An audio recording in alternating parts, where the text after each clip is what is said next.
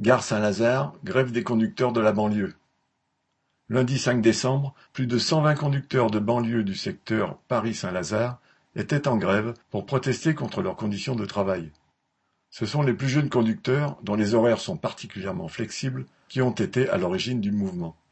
Ces conducteurs ont été rejoints par leurs collègues dont les journées sont normalement fixées par des roulements annuels, mais qui les voient cette année modifiés en permanence au dernier moment. Leurs roulements sont de plus en plus dégradés chaque année. La colère couve depuis des mois et s'était déjà exprimée par plusieurs jours de grève en juin dernier.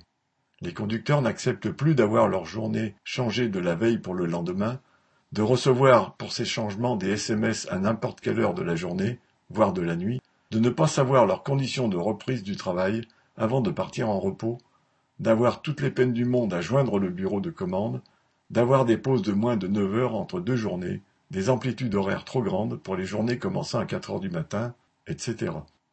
La direction emploie le terme de journées fusibles, c'est-à-dire qui sont prévues mais peuvent être remplacées jusqu'à la veille par d'autres commençant et finissant à d'autres horaires.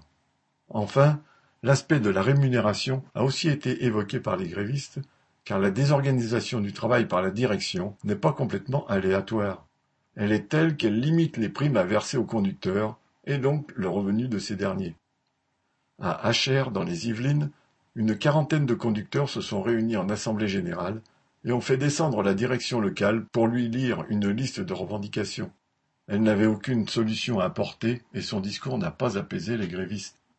La poursuite du mouvement la semaine suivante a été votée à l'unanimité et un groupe de grévistes syndiqués et non syndiqués s'est proposé pour organiser cette suite. À Mantes, les grévistes se sont retrouvés à vingt-cinq en assemblée générale et ont aussi voté la poursuite du mouvement. Une quarantaine de conducteurs d'Achères et de Mantes ont ensuite rejoint ceux de Paris pour aller voir leur direction commune. Celle-ci n'a fait qu'attiser la colère en ne proposant aucune amélioration et en jouant la provocation. Le lendemain, une réunion a eu lieu entre ces directions et les représentants syndicaux, auxquels se sont joints d'autres grévistes. La direction s'est engagée à arrêter les journées fusibles et à prolonger une prime de cent euros par mois liée aux conditions de travail dégradées. C'est bien moins que ce que réclament les grévistes, et ceux-ci sont déterminés à se faire respecter. Correspondant Hello.